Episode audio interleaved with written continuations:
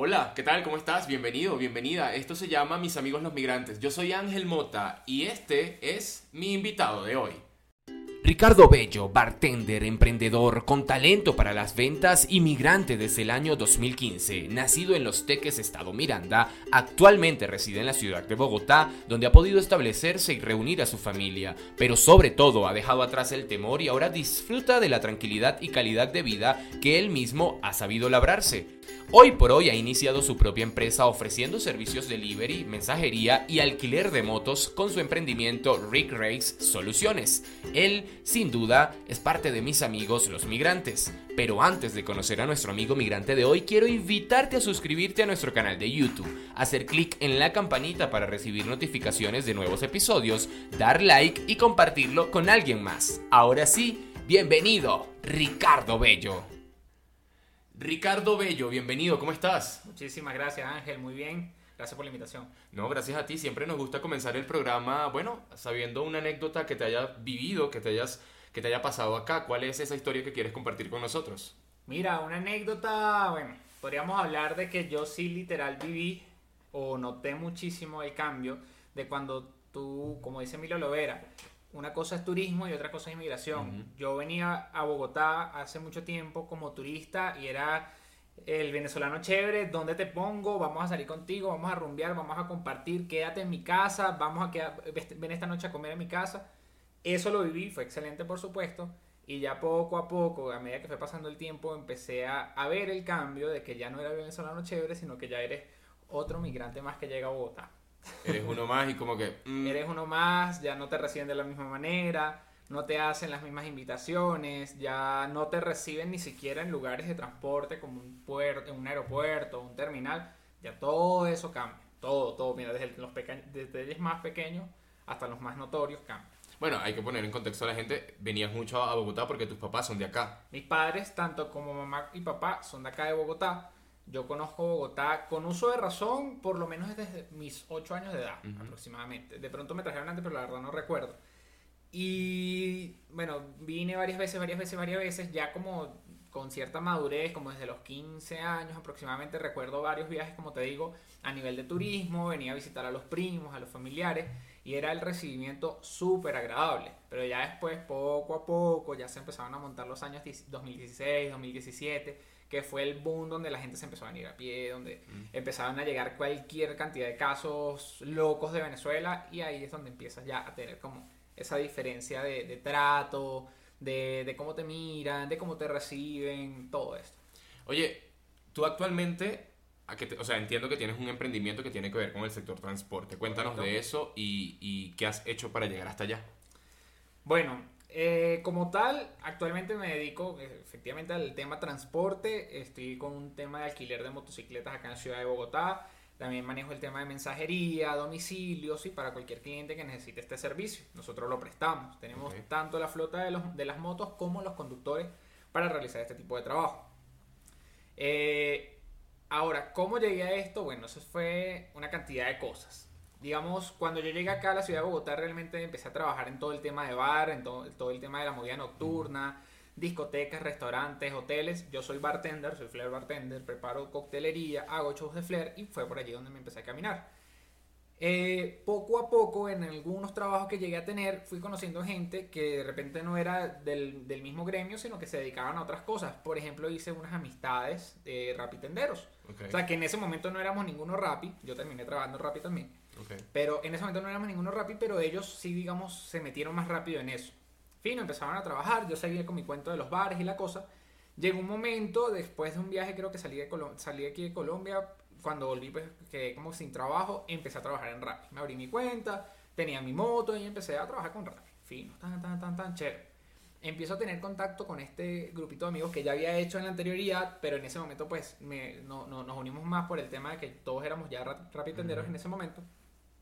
Y ahí yo empiezo a analizar, más allá de los domicilios que estábamos haciendo, el mercado de los propios domiciliarios. Hay una cantidad exponencial, en ese momento al menos, de domiciliarios, cada día había más, más, más, más, más gente, y las motos no crecían de la misma manera. O sea, yo veía que el grupito inicial éramos tres motorizados y un poco de amigos en bicicleta. Sí. a los 15 días ese grupo de amigos en bicicleta ya era el doble y seguían en bicicleta, ¿no? Las, las tres motos seguíamos en tres motos y ya. Y así, poco a poco, los fui viendo en mi grupito, como quien dice, mis amigos de, trabajo, mis compañeros de trabajo, y en otros grupos que uno va viendo por ahí y ve que todo el mundo andaba en bicicleta. Entonces yo digo, aquí está pasando algo.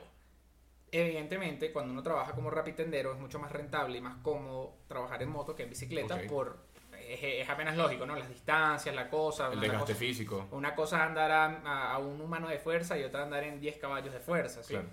Entonces yo dije, bueno, ya va. El 99% de estos panas están aquí a punta de PEP, los que tienen papeles. Los que no tienen ni, ni eso tienen, o sea, ni siquiera un PEP, un permiso tienen. Y yo estoy con cédula de ciudadanía, por como te digo, por mis padres, por herencia, y tengo papeles, tengo ciertas facilidades en el país, ¿ok? Entonces yo digo, bueno, yo tengo algo que ellos no tienen, que es la facilidad de adquirir un crédito. Y este crédito se transforma en una moto o en lo que uno quiera. Yo ya tenía mi moto.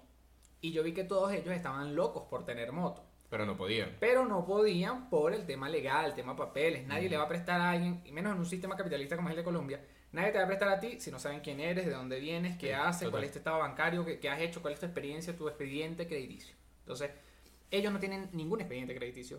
Yo sí lo tengo. Ellos no tienen papeles, yo sí los tengo. Por vacíos legales o como lo quieran llamar, en este país usted todavía, perdón, usted todavía puede manejar con un PEP y una licencia de tránsito venezolana, Venezolana. ¿sí?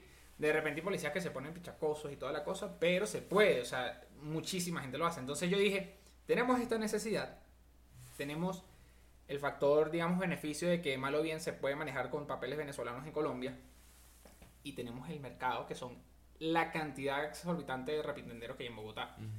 Entonces, bueno, esa idea o ese, es, así como te lo acabo de pintar, junto a estos compañeros rapis que tenía, yo dije, aquí está, o sea, vamos a ver cómo nos metemos en un número de motos aceptable donde empecemos a alquilarlas para que, digamos, ellas empiecen a trabajar, a ellas me refiero a las motos, y con, este, con esta entrada, pues ya yo tengo para pagar las deudas que me genere esto, para vivir, ¿sí me entiendes? Una modalidad de negocio. Y así empezó. Yo empecé con mi moto. Claro, obviamente, digamos, empecé a pensar y a planificar y a dejar por escrito todo. Y era, hablando de números, era bastante arriesgado porque era una cuestión de que si te vas a meter una deuda de, por decir algo, de 10, son 10 que tienes que invertir y 10 que no vas a ver de aquí a quién sabe cuánto tiempo. No como esas inversiones de que, bueno, me, de- me voy a meter en un cuento de 10, pero invierto 5, los otros 5 los tengo para salvavidas, la cosa, voy solventando. No, no, no. Aquí es, te tiras al agua y te tiraste ya. Ok. ¿sí? Así empezó. Yo tenía mi motivo, como te digo, la mía la, la alquilé. Digo, bueno, vamos a ver cómo nos va. Pum, la empecé a alquilar. Yo empecé que empezó a moverse la cuestión, la gente trabajando bien, pagando su semana. Excelente. Vamos por la otra. Eso, eso estuvo así, escribiendo, proyectando o, o analizando todo el proyecto. Alquilando la primera moto, ese proceso duró dos meses, dos meses y medio. En el siguiente mes, después de que mi moto ya tenía una o dos semanas de alquiler, ya había cuatro motos más en el siguiente mes. En el segundo mes ya habían cuatro más, ya eran ocho. O sea, el crecimiento era. El crecimiento también fue, porque como te digo, si te vas a lanzar, te lanzaste. Claro. No es que me voy a medio lanzar, pero no, yo me voy aquí tenido Ajá. porque negativo. O sea, en este tipo de negocio, en este tipo de modelo de negocio, no te da. O sea, tiene que ser un cuento, vas a pensar en grande, hazlo grande. Pero no es que vas a pensar en grande y vas a empezar pasito, pasito, Claro. chiquito, porque no, o sea, te vas a venir abajo. Hay una cosa que todo emprendedor tiene que tener en cuenta de que si tú vas a empezar un negocio, obviamente tú tienes que aspirar a grande. O sea, tú tienes que proyectarte a grande y, y- e imaginarte tu negocio cuando llegue a grande. Pero ¿qué pasa? Tú lo piensas así, pero no va a empezar así. Va a empezar Total. desde aquí, desde muy abajo. Y la fortaleza que tú tienes que tener en tu mente, en tu- la salud mental, que hablamos de que tú también hablas de esos temas, tienes que tener un pie de plomo fuerte para saber de que el mundo no es fácil, de que así tú hayas ha- hecho un análisis de riesgo amplísimo, siempre van a haber factores sorpresa o cosas inesperadas que se te, se te dan en el comercio, en el mercado, en la ciudad, en la legalidad, en fin, que, que, que tarde o temprano van a ser como obstáculos en tu emprendimiento. Y si tú no tienes ese, ese aplomo de decir, para adelante, vamos a guerrearla, vamos a...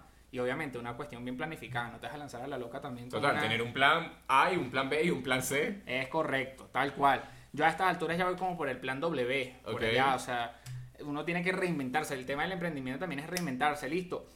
Eh, tengo este problema. ¿Es problema o es limitante? ¿Tiene solución o no tiene solución? No, no, tiene solución, podemos hacer esto y esto y esto y solucionamos y seguimos. Excelente. De repente, no, mira, es una limitante. No se puede hacer nada, o sea, estamos bloqueados por esto. Entonces, ah, se bloqueó, tengo una limitante, me fui para atrás, me fui para abajo con el emprendimiento. No, señor. Tú tienes que reinventarte rápidamente, ver, listo, si ya sé que por aquí no se puede, ¿cómo le doy la vuelta y sigo con mi proyecto? Total. Sí, entonces es ahí lo que yo, o sea, tienes que tener una plomo full, una fortaleza mental full, una, un guáramo o unas bolas bien grandes para, afrontar la vaina. Total, en criollito. En criollito. Para afrontar y decir, listo, independientemente de lo que me esté pasando o por lo que esté pasando, son etapas, son temporadas, Dios aprieta pero no ahorca. Y listo, seguir para adelante. Ok, y entonces de ese momento inicial a hoy, ¿cuánto ha pasado y ha funcionado? Bueno, eh, si no estuviera funcionando, no estuviera, no, ya, digamos, desde ese momento hasta ahorita han pasado casi dos años, aproximadamente un año y unos ocho o nueve meses. Y yo no tuviera esa cuenta de un año y ocho meses si no hubiera funcionado, si no me hubiese quedado, no, duró un año y ya. y, y de hecho, cuando llegó el año, yo dije, yo, digamos, mi meta era llegar aquí en el año. Y llegué como hasta por aquí de vaina. Y eso empujado. Y yo dije, ¿qué hago? O sea, se acabó esto porque no cumplí el objetivo o replanteo. Replanteo, veo si invierto de pronto un poco más, hago una reinversión, cambio el modelo de negocios, empiezo a abarcar otras cosas que obviamente pues fue la segunda, me reinventé, empecé a meter de pronto otras aristas en el negocio, empecé a proyectarlo de otra manera y bueno, aquí vamos, a un año y nueve meses. No puedo decir victorioso 100%, pero tampoco son 100% perdidos, son... Y ahí está, va. está sobre la marcha, que está sobre la marcha, que es lo importante. Y seguramente te seguirás proyectando. Amén. Y quiero viajar al pasado un momento, para el momento del detonante, cuando tú dijiste en Venezuela y dijiste, ya me tengo que ir. ¿Qué fue lo que pasó? ¿Qué, qué, qué hubo ahí que hizo clic para que tú tomaras la decisión y decir, ya está bueno? Fíjate, eh, en mi caso personal, eh, o sea, muy particularmente, yo, bueno, gracias a Dios teníamos casa propia en Venezuela, mi familia tenemos casa propia en Venezuela. Em, ya digamos mi último año de, en Venezuela viviendo como tal, mi hermano mayor, que actualmente está en Chile, y mi mamá, que está aquí conmigo en Bogotá, eran los que llevaban la casa, mantenían la casa, obviamente no se pagaba riendo, entonces era que si servicios, comida, eran los gastos de la casa. Porque para ese momento tú tenías 10 y 17 años. Un muchacho. 16, 17 años, un muchacho que se la pasaba saliendo, que lo que decía era, me acabo de graduar del liceo, soy el off, porque me acabo de graduar, ¿no? Entonces uno ve una graduación como que soy oh. bachiller. no, negro, nada, nada, tan alejado de la realidad que eso. Y yo en ese momento, digamos que estaba de cierta manera cómodo, por lo que te digo, o sea, yo si no trabajo, de hecho, o sea, yo me gradué y ya no estaba trabajando, o sea, yo, un bachiller más en su casa, bebiendo los fines de semana. Eso es lo que hacía yo. Y empiezo a encaminarme, obviamente, en el tema de la universidad. Presento mis pruebas internas en las universidades principales de Venezuela, de Caracas, perdón. Quedo en la Universidad Central de Venezuela por prueba interna. Empiezo a estudiar, empiezo a tener como más contacto al fin con, con la capital, que siempre me encantó Caracas. O sea, yo, no, yo vivo a 26 kilómetros de Caracas, en Los Teques. No es propiamente Caracas. Pero el que conoce los teques sabe que son una ciudad dormitorio, la gente va a dormir. De resto, toda la vida es en Caracas. Sí, Entonces, yo empiezo a tener más contacto con Caracas, empiezo a ver más gente, más economía, más todo, empiezo a ver el mundo y obviamente se te prende algo en el cerebro que te dice, brother, a ti también te va a tocar trabajar, a ti también te toca echar, a, echarle bolas, aportar en la casa, comprarte tus cositas, tu cuestión. Entonces, listo, empezamos a trabajar. Empiezo a trabajar, empiezo a estudiar, empiezo a no tener vida social, porque entre el trabajo y el estudio, una universidad como esa realmente es bastante agobiante. Y veía que los poquitos tiempos libres que tenía, yo dije, listo, este es el tiempito que tengo para gastarme la plata. Y cuando decía, ajá, qué plata? Si trabajo y trabajo y trabajo, no pago universidad porque estoy en la central, pero igualito tengo gastos y cuando vengo a ver no tengo plata. Si no tengo a mi mamá y a mi hermano apoyándome, no tengo nada. Entonces yo, bueno, buscándole la vuelta, en ese momento mi, mi, mi, pensamiento era, bueno, si no tengo plata es porque no la estoy buscando la manera, no le estoy poniendo, la plata está, hay que poner la trampita para que le caiga a uno. Y yo dije, ahí está mi error, no le estoy poniendo la trampa como es, ¿qué más hago? Bueno, empiezo a hacer muchas cosas en Venezuela, lo que te comentaba, el tema de, de mi hermano, de la empresa y todo esto, mis trabajos, yo soy bartender, entre otras cosas, en Venezuela también lo trabajé. Empiezo a hacer más cosas, a desgastarme más físicamente y veo que si había una remuneración, si había un dinero, pero no era nada del otro mundo. Yo, yo recuerdo que yo me decía, ¿yo cuándo voy a tener un carro? ¿cuándo yo voy a tener una casa propia? Necesito trabajar, o sea, yo, yo, llegué a tener quincenas, ni siquiera quincenas, semanas, que yo ganaba tres sueldos mínimos, trabajando los fines de semana, nada más. ¿Sí me entiendes? Entonces, yo decía, ok, ahora sí estoy ganando más que mucha gente que trabaja a punto de sueldo mínimo, pagándose, mamándose un horario de oficina. estoy, ganando un poquito mejor, pero ¿para qué me alcanza? Para nada. Y cuando medio tenía algo, me lo robaban por la inseguridad de Venezuela. O tenía algún problema, tenía que venderlo. ¿Sí me entiendes? Entonces, empecé a notar de que listo, tengo la edad, tengo el trabajo, tengo la universidad, el estudio, todo, pero no tengo la posibilidad de gastarme la plata porque primero no tengo el, nivel adquisitivo que de repente se necesita para gastarse la plata con los panas. Y segundo, cada vez que medio tenía algo, entonces ya venía la inseguridad. Nosotros tuvimos moto en Venezuela, mi hermano y yo. Nos duró seis meses. A los seis meses nos la robaron. Te cuento cómo fue el robo, nos ponemos a llorar los dos. A ver, cuenta. uno, uno al menos. No, ese robo, eso fue a tres cuadras de mi casa, seis motorizados, tres de para abajo, o sea, de abajo para arriba y tres de arriba para abajo con las motos apagadas. Sí, las motos, los que venían atrás de mi hermano, porque en ese momento venía manejando mi hermano, las motos apagadas, allá sabes que usan nada más el casquito de aquí. Esos panas tenían el casco completo para que no se les viera la cara. Luces apagadas y se fueron tres así. Y de, para arriba tres subiendo. Lo estaban esperando. Y todo el mundo con pistola, bajaste de la moto, tal, no sé qué. Estaba mi mamá allí, mi mamá es morena como nosotros y quedó así. O sea, el susto, bueno en fin, eso fue horrible. Mi, hermana, mi mamá duró traumada un poco de tiempo. Mi hermano me llamó, no sé ni cómo me llamó porque él estaba en shock cuando él, hablé, cuando él me habló conmigo. 20 minutos después del robo, Marico, me robaron la moto. Y ya, no me dijo más, no se escuchaba ni que lloraba ni que nada. O sea, él estaba en shock total. O sea, lo que detonó entonces fue ese suceso. Ese, o la suma de todo. La suma de todo. Ese, el tema de que la plata no, o sea, había pero no había este, todo era inseguridad, no tenía vida social, no o sea, y con vida social, obviamente todo el mundo tiene amigos en la universidad, obviamente todo el mundo juega cartas, juega truco en, la central, ese tipo de cosas era, sí, sí existían obviamente, pero no con tranquilidad, no con comodidad, siempre en la mañana, o sea, un viernes yo no me podía caer a curda, como dicen los panas, no me voy a caer a curda una dos botellas de ron un viernes porque el sábado a las, a las 7 de la mañana tenía que estar montado un autobús para Valencia con un poco de mercancía. Entonces, no, que vamos a beber, no puedo, tengo que trabajar. Sí, o sea, había entre entre el esfuerzo físico y el desgaste y la plata que estaba entrando, no había... No había una coherencia. Y encima le sumas otra vez el tema de la inseguridad terrible. Y ya el, ya el último, así ya, la gota que rebosó el vaso fue que yo únicamente logré cursar tres semestres en la central. Ya estudié ingeniería civil. No salí del básico, por ende. Y cuando en mi tercer semestre duró nueve meses, por un paro de tres meses en la mitad del semestre, y en ese paro de tres meses, lo que vi fue lanzamiento de proyectil y detonaciones muy cerca de mi cara. Okay. O sea, eso era pura, pura guarimba. Tenía tiempo sin recordar ni siquiera esa palabra, se me estaba olvidando.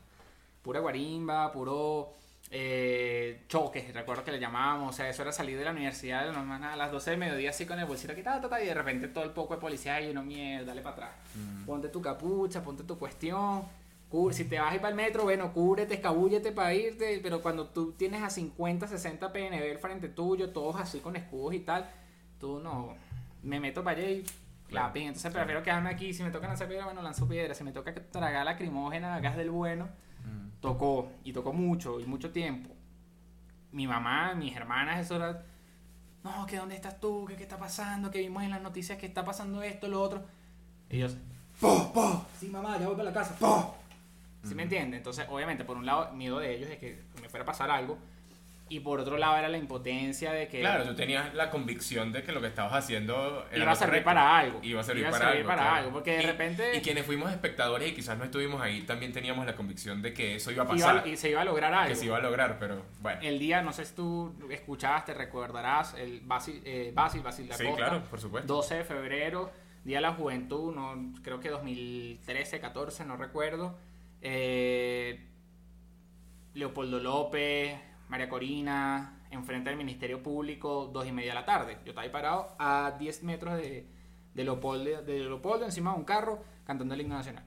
Ya estaba ahí. Y yo veo la vaina, veo el poco de gente y tal, y yo, bueno, todavía está tranquilo. 3 de la tarde, ya Leopoldo no estaba ahí, ya María Corina estaba corriendo por un lado. Yo, mmm, algo está pasando empiezas a ver así por los lados y ves un poco motorizados allá, ninguno con uniforme, pero tú sabes que todos son eh, colectivos, ves por allá un poco de PNB y tu cuño está oliendo feo ya. 3 y media, 3 y 40, vámonos. Yo obviamente andaba con unos amigos. Vámonos para el coño porque aquí se va a aprender. No fuimos. Yo no. Eso fue, bueno, por ahí tipo por lo ya, no sé si conoces Caracas, bueno, eso es parte, más o menos parte céntrica de Caracas. De ahí hasta llegar hasta Plaza Venezuela o hasta Capuchinos para agarrar el tren para ir- o el metro para irnos para Los Teques. En ese trayecto, mi mamá, mi hermana, toda mi familia empieza a llamar. ¿Qué está pasando? ¿Dónde estás tú? Acabo de ver la noticia que mataron a un muchacho. ¿Dónde está? Bueno, te podrás imaginar. Y yo en el metro, gracias a Dios, nos dio la vaina como para decir, esto se va a poner feo, vámonos rápido. Y bueno, así como esa escena, viví full, full, full en Caracas. Pasaste todos esos obstáculos, detonaron para que te fueras de Venezuela, hoy por hoy estás aquí. ¿Cómo ha sido el proceso de adaptación y qué has sentido tú que has tenido que dejar allá, en, ese, en esa vida que dejaste por de alguna manera, para poder adaptarte ahora a tu vida de aquí? Bueno, eh, yo creo que lo más, lo que más shock me dio es la parte económica, la diferencia de la economía de Venezuela a Colombia. El proceso de adaptación no fue tan complicado porque, como te digo, cuando yo llegué a vivir, yo llegué a vivir aquí hace casi, hace casi seis años, 2015. Cuando yo llego acá a vivir, yo ya había venido varias veces, ya conocía cómo se manejaba la ciudad, ya me sabía montar en Transmilenio y no me perdía. Ya entendía dónde era norte, sur, oriente, occidente, que en Venezuela, en Caracas tú no usas eso. O sea, tú sabes que el norte es el Ávila, ya. Sí. Y eso sí, y si es que sabes que es el norte, si no la gente se ubica, bueno, hacia, hacia el Ávila. Y ya. A- acá sí es necesario. Aquí para ubicarte bien, en una ciudad tan grande como Bogotá, coño, es, es- es bastante importante saberse ese tipo de cosas. Digamos que el proceso de adaptación no fue tan complicado, pero lo que sí cho- me choqueó full fue el tema de la economía. O sea, Bogotá o Colombia tiene una economía excesivamente competitiva. De lo que sea que tú trabajes, ya hay gente que tiene marcas establecidas, un mercado conocido, un producto conocido. Y querer incursionar y meterse ahí es heavy. Es heavy porque ya mientras que, mientras que a ti se te ocurrió hoy, en el 99% de los casos, a ti se te ocurrió hoy, ya hace tres años a un país se le ocurrió. Sea, más o menos, para que saques la cuenta. Entonces, no, mira, ya sé, tengo unos contactos en China, voy a importar no sé qué vaina, pim, pum, pam, lo traigo a Bogotá y vendo. Excelente, suena excelente y en el papel se ve bello y tú, mira, el margen de ganancia es... Cuando vienes a hacerlo o a buscar la realidad, que me pasó algo, o sea, no fue que me metiste, "Ah, no, vamos a importar de China, pero sí estuve como viendo, conociendo, informándome y, me di cuenta de, ya los paisas tienen acaparado ese mercado. Lo que tú quieras, ya lo hay aquí en Bogotá y lo consigues, ¿por qué? Porque un paisa fue para China, se trajo cinco containers, dejó tres en Medellín, y los otros dos los puso a rodar en el país y consigues el mismo producto que tú imaginabas traerte, ya lo trajo un país hace dos, tres años. Y ya me pasó, ¿sí me entiendes? O sea, ya lo conocí. Y en ese, en ese aspecto, ¿cuánto ha tenido que cambiar tu vida aquella que dejaste imagínate. con esta que es de ahora? Eh, lo bueno, lo bueno de, que, de ese cambio es que me, me, me deja enseñanza, ¿no? Me deja de que uno no se puede como poner límites o no puede decir de que lo que ya conociste en Venezuela es lo que te va a definir para el resto de tu vida. Somos humanos, somos de adaptación, o sea, somos seres de adaptación y nos adaptamos a la adversidad o al problema o al tripeo que sea, ¿sí me entiendes? Aquí en Colombia, obviamente, empecé a reinventarme también en mi manera de ganar dinero. Ok. Yo en Venezuela trabajaba como bartender en eventos privados, me iba bien, o sea, realmente no me quejo, me iba, ganaba buen dinero. Trabajaba como vendedor principal, como te digo, en el emprendimiento de mi hermano que trabajaba con accesorios caninos. Trabajaba con ventas de cualquier cosa que yo considera barata por allí, la podría revender en la Sí, universidad. como ¿no? quien dice en criollo, te rebuscabas. me rebuscaba. Y aquí eso no, o sea, no es tan fácil. Aquí llegar y me voy a comprar estas cosas y lo voy a vender por ahí para ganarme una... mm, mm, no es tan fácil. Aquí no, que los eventos privados, también tuve el emprendimiento, tuvimos la marca, tuve un socio comercial que tenía la barra móvil y hacíamos los eventos. Sí llegamos a hacer, y bueno, podría, decir que, podría decirse que está en vigencia porque si a él lo llaman, él me llama, mira, salió un evento, tal, tal, tal, lo vamos a hacer. O sea, eso podría decirse que sigue vigente, pero no tiene la rotabilidad o la, el margen de ventas que encontrabas en Venezuela. Aquí es otro tema. Entonces aquí es, listo, esto no me da porque no se vende, esto no me da porque no rota, ¿qué vamos a hacer? Entonces aquí donde yo empecé a, bueno, como te digo, yo empecé trabajando con bares y fue meterme de cabeza en un bar. O sea, cuando tú estás nuevo en un bar, siempre te ponen los turnos más fáciles, que son los de apertura, son los más aburridos. O sea, abrir a las 12, arreglar tu bar, limpiar, tú, tú, tú, tú, todas las tareas que tienes que hacer dentro de un bar. tú como bartender siempre quieres trabajar en la noche, que es donde está la rumbita, la música, el activo, la coctelería full, todo eso. Y yo dije, yo venía a trabajar en eventos donde yo llegaba, yo cuadraba mi evento, me pagaba mi evento completo, que son 6 horas, 7 horas, y si a las 4 horas el, cliente te dice no váyanse, ya tú cobraste. Yo me voy, muchas gracias, hasta luego, yo ya cobré. ¿Sí me entiendes? Y cobraba bien. Aquí es, no negro. Usted cumple un horario. El horario en Venezuela eran que si 6 horas, 8 horas, cuando estabas trabajando en un restaurante, aquí son 10, 12 horas. Fuera de las 10, 12 horas te dicen, quédate, ay, que no, llegó tarde, quédate 10 minutos más. Y 10 minutos más son 2 horas que no te van a pagar, ¿sí? Porque en ese momento no era que, ah, el sueldo mínimo es tanto, el día te salen tanto y las horas extras en tanto. No, señor. Usted tiene el turno de 12 horas que terminan siendo 15 y vas a pagar, vas a ganar los mismos 20 mil pesos, los mismos 25 mil pesos. Yo llegué a trabajar por eso, la necesidad, pues. Y eso fue un choque que también me, me deprimió un poco. Eso unado al, al, al, duelo de migrante, cualquier migrante, eso, súmale de que lo que tú trabajabas antes en un día y cobrabas como para que tengas una idea, eh, 30 dólares, 40 dólares, un turno normal en un evento, sencillito. Aquí estabas haciendo el doble de horario, con poniéndole el mismo conocimiento y te estaba pagando el equivalente a 6 dólares, 7 dólares. Entonces, coño, ¿es shock o no es shock? Sí, total. Y, y, en esos momentos es donde entra la duda, ¿qué hago yo aquí? ¿Qué hago yo aquí? ¿Será que me devuelvo? Claro que yo siempre lo he pensado, o sea, siempre lo he pensado que es un pensamiento reiterativo en mi mente, pero nunca lo considero. O sea, siempre lo pienso, yo en Venezuela tengo casa. Oye, yo me llevo un realito y me compro una moto y me pago en Venezuela y tengo moto otra vez. Agarro un billetico más y no moto, sino me monto en un carro en Venezuela y ando en carro en Caracas. Pero, no. No, ¿por qué? Porque listo, ahorita no se están lanzando piedras ni molotov ni nada de eso que yo me tocó pasar por eso. Pero anda, sal a la calle para ver si puedes andar con este teléfono tristón que uno, yo que tengo, un telefonito normalito, un Xiaomi. Anda, sal con eso en la calle en Venezuela. No duras dos cuadras. ¿Se me entiende? Anda, montate en un carro. Si el ruega que el carro nunca te deje varado. Porque donde te deje varado vas a empezar a sudar frío, vas a empezar a rezar el Padre Nuestro hasta en arameo si quieres.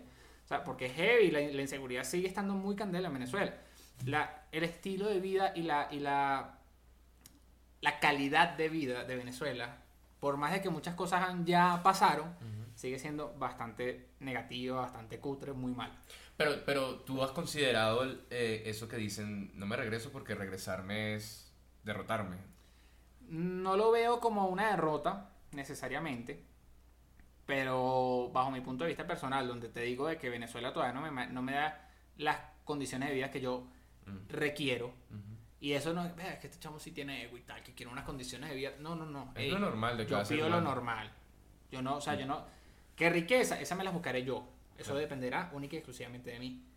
Pero, tranquilidad, salir a la calle, de sentarte en un parque tranquilito sin que nadie te esté molestando ni que te estén apuntando con... disculpa la pregunta. ¿Tú has visto pistolas en vivo? Sí. Apuntándote. Sí. ¿Sí? Más de una. Mm, Sí. ¿Más de 5? No. ok, bueno, yo soy de los de más de 5. Ok. Apuntándome. ¿Sí me entiendes? Entonces, son tipo, ese tipo de recuerdos que tú la verdad no quisieras tener. O sea, no es bonito decir, sí, yo conozco y he visto varias, mira, negras, grises, sí, revólver. No, pero eso uno, está dañado. O sea, uno, ya viene con eso dañado. Correcto. Entonces, yo digo, yo quiero una vida relativamente tranquila como la que me puede ofrecer este país, esta ciudad, que se lo agradezco muchísimo. ¿Sí me entiendes?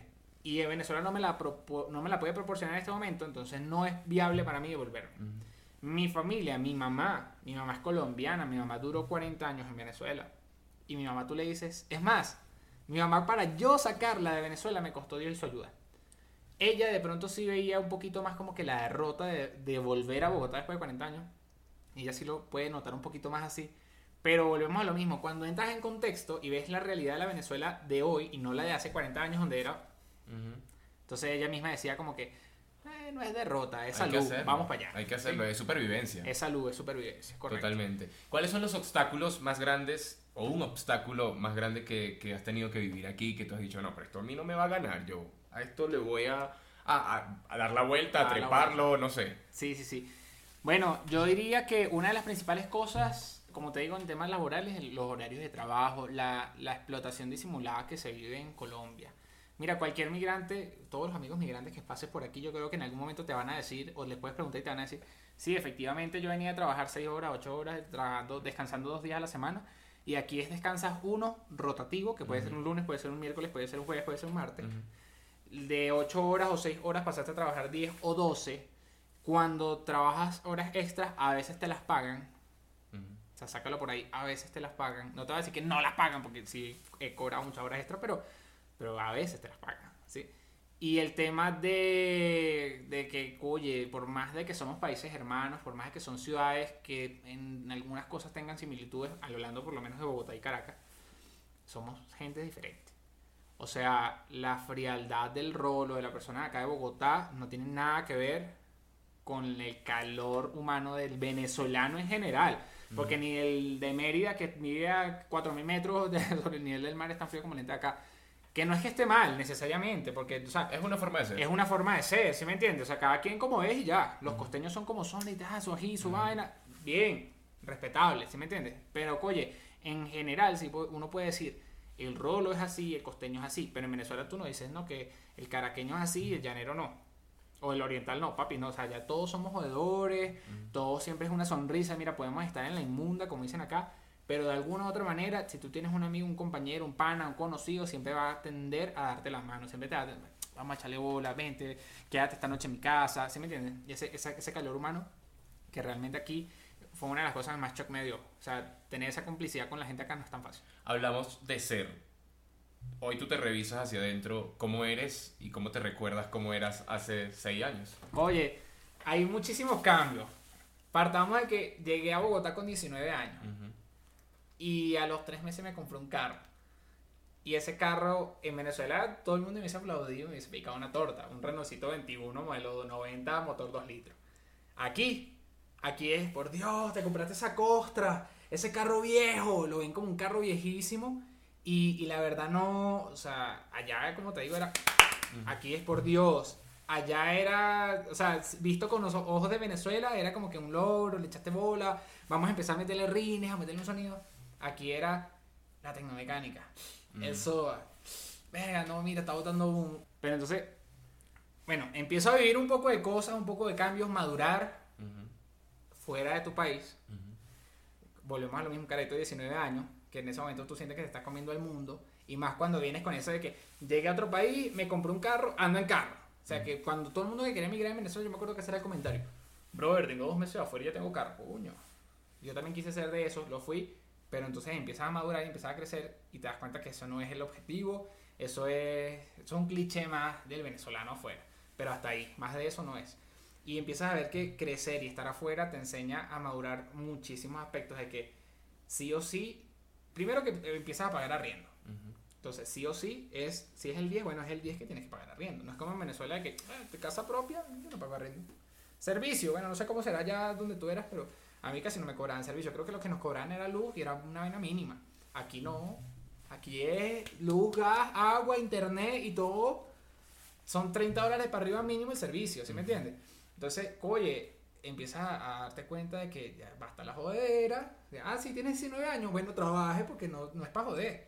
O sea, no es para estar tomando todos los fines de semana en carro con los panas como a uno se lo pintaban los amigos que se iban antes que a uno, ¿sí me entiendes? Entonces, era de- o fue dejar ese cassette de chamo de 19 que viene de la universidad, que viene, ¿sabes? Con, esa, con esas ganas de joder, de, porque no te importa el mundo, porque no ves más allá de lo que tienes actualmente, a tener ya una perspectiva de que no voy a tener 20 años toda la vida, de que uno tiene que comer y alimentarse uno mismo y de pronto colaborarle a la familia sí o sí, de que uno tiene una cantidad de responsabilidades solo por el hecho de vivir en esta ciudad. Total.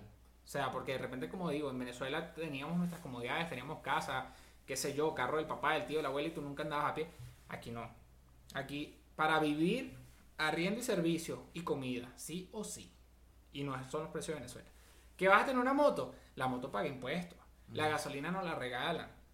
Tú- Ey, el shock de. En Venezuela era, échale, llénalo, listo, pagaste, te fuiste. Bueno, pero en esa, porque en esta es Eh, diferente. bueno, o sea, en la Venezuela esa hace seis años, correcto. Te fuiste, ta, ta, ta, ay, mira, me estoy quedando sin gasolina, métete para la bomba llena, dale, aquí es, vamos para no sé dónde, uy, pero ya va que no tengo gasolina. Mm. O no, mire, pero es que tengo que echarle gasolina, por lo menos son 10 mil pesos.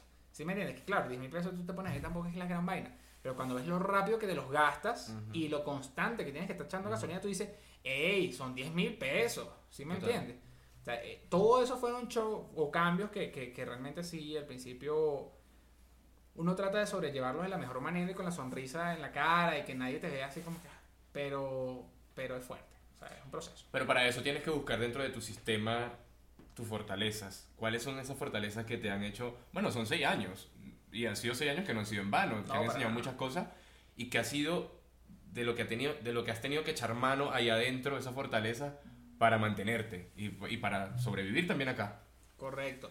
Fíjate que, bueno, hablando de fortalezas, una de las cosas que me he dado cuenta que me, que me, identifico mucho es que sea lo que sea que esté haciendo, el trabajo que esté desempeñando, me gusta hacerlo bien. O sea, me gusta entregar un buen trabajo, un buen servicio, un buen producto. Si depende de mí, que sea bueno. Que cuando digan, ah, si esto lo entregó Ricardo Bello y lo vean, digan, ah, se nota. Sí, se le nota la calidad, se le nota el esfuerzo. Cuando empecé a trabajar acá en Bogotá, como te digo, fue en el tema de los bares. ¿Y qué hacía entonces? Esmerarme porque la gente de mi equipo de bartenders, de mi, bueno, en ese momento no era mi equipo, era, yo era uno de los del equipo, que yo resaltara, de, por alguna manera, este chamo le echa bola. Este chamo cuando abre la barra no falta nada este chamo cuando, cuando va a hacer cierre, los hace excelente, deja el bar limpio, impecable y al día siguiente el que va a abrir tiene el trabajo fácil. Sí, por algo resaltar, ¿sí? Sin querer pasar por encima de nadie ni nada. Obviamente cada quien en lo suyo, pero si yo voy a prestar un servicio, lo que sea, que sea excelente, que sea muy bueno. Eso es lo que siempre he tratado. Entonces, cuando más se me ponía la cosa chiquita, cuando más se ponía todo color de hormiga, yo lo que decía es que bueno, que mi trabajo, que mi trabajo hable por mí, que mi dedicación o mi entusiasmo hable por mí. Eh, como te digo, también en Venezuela siempre desarrollé trabajos como el tema, el, parte de tema ventas, comerciante todo toda esa cosa. Y lo que más desarrollas con ese tipo de trabajo es como la habilidad para hablar y comunicarte con la gente. Y sí he tenido ciertas facilidades para eso siempre. Nos hemos dado cuenta. Gracias. y entonces eso también, o sea, como que lo que haga yo lo tiene que ser bien hecho y siempre como que con la labia para que la gente lo tome de la mejor manera, o sea, como tocarle la fibra y decirle, coño, espero que lo disfrutes, que te vaya súper... O sea, te hablo desde el punto de vista, que es el que tengo en la mente ahorita, de bar, restaurante, ¿sí? O sea, tú siempre hablas y trabajas con la atención al cliente, con el servicio. Y aquí, y aquí algo que yo también me di cuenta, y perdona que te interrumpa, es que cuando comencé a trabajar con el público, yo lo hacía de una manera que allá también lo hacía. Por aquí yo sentía que le tenía que agregar 100% más, más, atención, más, no sé. Totalmente. Yo creo que eso va también del punto de vista, o sea, va de la mano con, el, con lo de que la gente acá es diferente a la de Venezuela. Como en Venezuela hay como una calidez humana más notoria, te reciben eh, el comentario, la atención, el gesto de una manera más fácil, más amigable, más aceptable, todo. Acá no, acá la gente es más fría, es más distante, es más cerrada. Entonces, Tú no puedes llegar como en Venezuela. ¿Qué pasó, mi amor? ¿Cómo estás? Buenas tardes. Mira, te ofrezco un refresquito. No. Aquí, buenas tardes, caballero. Buenas tardes, señorita. Y, como más por debajo. Ofrezco tal cosa. Sí, una, una elegancia, una distancia. Para que ellos digan, ah, es un buen servicio. Porque si tú te vas por el lado de Venezuela, ¿qué pasó? Tal, la camaradería. En Venezuela te lo pueden recibir así y te pueden decir excelente, pero aquí no. Aquí es, este pana es un confianzudo, este pana se excede de su trabajo, este, quién sabe cuál es el doble sentido. Siempre le busca como un trasfondo. Entonces, por algo será que está así. O si no te dicen que, lo que estás es buscando un repique, le dicen aquí las propinas. Estás buscando un repique a juro. O sea, sí o sí quieres ganarte repique, entonces pasas a ser lo que en Venezuela sería un jalabola. Un lambón. entonces pasas a ser un lambón. uy, no, que manta el lambón, que Sí, entonces Efectivamente, cuando tú trabajas aquí con público tienes que cambiar tu cassette totalmente. Yo al principio era, ¿qué pasó, mi amor? ¿Qué pasó, mami, papi? No sé qué. No, negativo, negro. O sea, aquí no funciona. Entonces aquí es un tacto para decir las cosas. Pendiente de las palabras que vas a usar. Por una palabra te puedes cagar una venta. Así te lo digo. O sea, por una palabra que tú digas mal, que tú en vez de decirle, buenas tardes, vecina, ¿cómo está? ¿Qué pasó, amiga? Ya, ya de uno te van a entender así y te van a mirar de arriba abajo y ya se cierran, ya, ya es como un bloqueo como que, míralo, para una venta, para un contacto y para lo que sea, lo más importante son los primeros seis segundos de contacto entre esa persona y tú. Si tú en esos seis segundos como venezolano nato que eres y ¿qué pasó mi amor? Ya, perdiste. Aquí no es así, aquí es buenas tardes. O sea, fíjate, ¿qué pasó mi amor? Todo fino. Esto lo queremos en Venezuela. Bogotá. Tácata.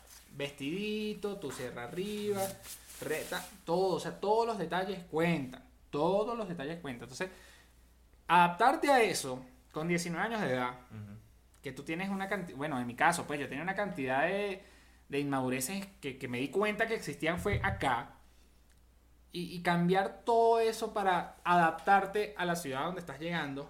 Primero peleas internamente porque yo no soy así, no estoy acostumbrado a esto ¿por qué yo lo tengo que hacer si mi servicio es bueno y siempre me, me- siempre me, me aplaudían y ahora por qué yo tengo que cambiar? Porque si no, no va a haber trabajo. Porque si no, no va a haber trabajo, principalmente. principalmente. Partiendo de ahí, tú dices, ok, dejo el ego a un lado, dejo mi vaina a un lado, vamos a echarle bola, vamos a trabajar, y todavía no terminas de encajar por completo, ya por más cosas, ¿no? Ya empiezas ya el tema de repente, bueno, el acento, que la xenofobia, que lo que sea, porque eso, eso se presenta en todos lados, eso no es nada más de Bogotá. Entonces ya empiezas a luchar con una cantidad de cosas que, que hacen que un problema así pase a ser así y cada vez que lo estudias más se va agrandando, se va agrandando, entonces, cuño, es un cambio radical que tienes que hacer en tu forma de ser, de trabajar, en tu vida, en todo. Y cuando vienes a ver, todos esos cambios dejan de ti una persona nueva, Total. dejan en ti una evolución que por X o Y circunstancias, por migración, por trabajo, por la ciudad donde decidimos vivir, evolucionó tu ser, cambió tu ser. Absolutamente. Y que creo que cuando salimos del papel de víctima, pobrecito yo, me tuve que ir, mi vida ya la dejé. Y entendemos eso, que todo lo que ha pasado ha sido para cambiar. Evolucionamos, pero evolucionamos además en una nueva persona y agradecemos el haber migrado. Total. Y ya sí. tú dices, bueno, gracias a Dios, migré, porque si no, Ya imagínate que estuviera pasando allá. Hablemos de temas menos densos, como por ejemplo la comida. ¿Cuál es la comida que más extrañas de Venezuela? Oye, la comida que más extraño de Venezuela no es que aquí no la consiga, porque también trabajando en esto, en los bares y restaurantes, te das cuenta de que no es el producto, es la experiencia que te hace vivir el- por medio del producto. Una marca, un restaurante, un hotel, siempre son experiencias. Entonces, el producto, la arepa, es la que tengo que decir. La arepa, pero no es que yo no coma arepa en Colombia, no es que yo no consiga una buena arepa en un restaurante colombiano o venezolano en Colombia, o una buena arepa de mi mamá que tengo la bendición de tenerla cerca, sí me la sigo comiendo. Pero la experiencia de a las 4, 5, 6 de la mañana, comete una arepa en Chacaíto, después una noche de rumba, y a las 8 dale para la playa, viejo, esa experiencia ni queriendo Total. en Bogotá. Porque empecemos de que la playa está 18 horas por tierra, ¿no? Empecemos por ahí. Y segundo, no hay areperas abiertas a las 5 de la mañana aquí en Bogotá y no con el calibre de allá. O sea, era una arepa de este calibre, Con eso lo que lo tú consigues quisieras acá. echarle. Con lo que tú quisieras, no, y eso hasta mal de ojo, de pana, o sea, eso tenía de todo. Y no es que aquí, vuelvo y repito, no es que aquí no se pueda conseguir el producto, pero es que en Venezuela, todas las cosas que viví, o al menos te hablo de experiencia propia, todas las cosas que viví en Venezuela, los productos muy fácilmente los puedo conseguir aquí en Bogotá, pero la experiencia jamás. El contacto con las personas con las que te, te rodeabas, tus círculos sociales en Venezuela, se quedaron, se quedaron allá. Y más allá de que puedas traerte un par de amigos o que por cosas de la vida tengas un par de amigos acá en Bogotá, no vas a tener esa experiencia nuevamente sino que así como tú evolucionaste como ser humano, así como tú creciste y, y- y cambiaste muchos conceptos de ti para mejorar, también van a cambiar muchas experiencias. Ya vas a empezar a valorar. Antes yo recuerdo que en Venezuela yo, para comerme una arepa, me la como con los panas en casa de no sé quién. Ahorita es gracias a Dios y de verdad gracias a Dios que tengo a mi mamá para comerme, así es una arepa con mantequilla, pero al lado de ella, viejo. Al lado de ella, sentado en mi casa, que Dale. tengo mi arriendo pago y mi servicio pago con trabajo de uno aquí y tengo a mi mamá para comerme así una arepa con queso, viejo, pero es- es- Es esa la arepita de la experiencia, mamá, es la claro. arepita de la mamá que muchísimos paisanos de nosotros ahorita no, no creo, no sé si tú tengas a tu familia acá, Se acaba de ir mi mamá. se acaba de ir tu mamá, entonces ahorita ya las arepas no te van a saber igual, no te las comes No. en la casa. No es lo mismo, ¿sí me entiendes? Entonces ya empiezas a valorar experiencias que antes no valorabas. Total. Cuando tú no estás chamo y estabas en Venezuela, no joda, tú lo que menos querías era comer en tu casa. Te ibas para casa, los panas de fulano, no ibas a pasar, a- uno sabía que uno no iba a pasar hambre. ¿Cuál crees que es la canción que forma parte de la banda sonora de tu vida como migrante? Una canción que a lo mejor te haya acompañado en muchas eh, experiencias, en muchas aventuras aquí. Bueno. Eh, yo soy una persona, trato de ser una persona muy alegre. Soy full playero, me encanta full la playa. Entonces siempre tengo, a nivel de música, siempre tengo como una rumbita en mí. Siempre, siempre, siempre. No me gusta la música de despecho, no me gusta... En esto de una amiga se puso a trabajar conmigo al lado y puso dos B. Casi me voy. Yo no, no, no, ¿cómo vamos a poner a llorar? No, no, no, pum, y le puso un merenguito bien sabroso. Entonces, bueno, decirte que una canción, bueno, se me vino una a la mente, pero creo que no me acompañaba en tantas cosas, pero sí resume quién soy o, o cómo veo la vida. Y es la de yo mejor me voy, me largo de aquí, me van a encontrar muerto en Choroní. En Venezuela se adaptó mucho cuando migré, o sea, es- es- perdóname la palabra, es un mierdero, viejo. O sea, era horrible salir y saber que de cinco días de la semana que tenía clases, cuatro fácilmente, te esperaba la policía afuera. Era muy difícil saber que llegabas al sitio donde yo vivía, la Unetica, y bajarte del bus y caminar 500 metros hasta tu casa, era el riesgo de que llegaras sin teléfono, sin audífonos, sin, no sé, con un coñazo, una puñalada, ¿se me entiende? Y, y era tan feo que yo decía, no, no, yo, o sea, yo me voy. Mi lugar de escape siempre fue la playa. Yo era de los que me iba para La Guaira cada 15 días, o para Choroní, o para Cuyagua, por esa playa una vez al mes, cada dos meses. Y cuando salí de Venezuela fue eso. Cuando llego a Bogotá... Nos quedamos sin video, pero no importa, sigue. Cuando llegamos a Bogotá, la cosa fue como, bueno, adaptarte a este nuevo mercado, a la gente y toda la cosa. Y había veces de estrés, momentos de estrés alto que te decía, yo mejor me voy, me largo de aquí. Y de repente no me van a encontrar en Choroní, pero bueno, me van a encontrar encerrado en mi cuarto con un reggae, una musiquita así playera, una salsita, una cosa, ¿sí? ¿Cuál crees que debe ser el elemento, la herramienta, el valor, no sé, lo primero que se te venga a la mente si te pregunto que el migrante tiene que meterlo en su maleta, que no se le puede quedar? Oye, mira, un migrante sin fe, sin un migrante que no tenga autodeterminación, un migrante que no tenga más allá de, cómo se te pinten las cosas en tu vida, si no tienes las ganas de querer echarle aquí adentro, no vas a hacer nada afuera. Te vas a volver en seis meses, en tres meses te vas a volver. Si tú no tienes la fe para ponérsela a Dios y decir, Dios, asumo y acepto este reto, que por X o Y circunstancias cayeron en mí, pero yo le voy a echar boli y voy a salir adelante. Si tú no tienes eso, te vas a volver muy pronto. Si tú no tienes la autodeterminación de decir, yo puedo con un cambio social, yo puedo con un diferente trato, yo puedo con un diferente, de pronto no idioma, pero sí jerga, como un local. Si no tienes la autodeterminación para adaptarte a ese tipo de cosas, tarde o temprano te vas a terminar de.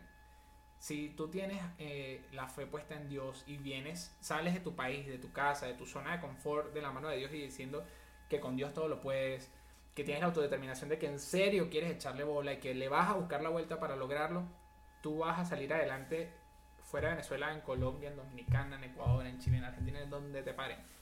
Y eso es un mantra. Yo soy quien soy en Caracas, en Bogotá, en Bucaramanga, en Barranquilla, en Argentina, en Puerto Rico, donde sea, yo soy quien soy. Y de alguna manera saldré adelante. Él es Ricardo Bello y me acompañó hoy en Mis Amigos los Migrantes. Hasta luego, gracias por estar allí.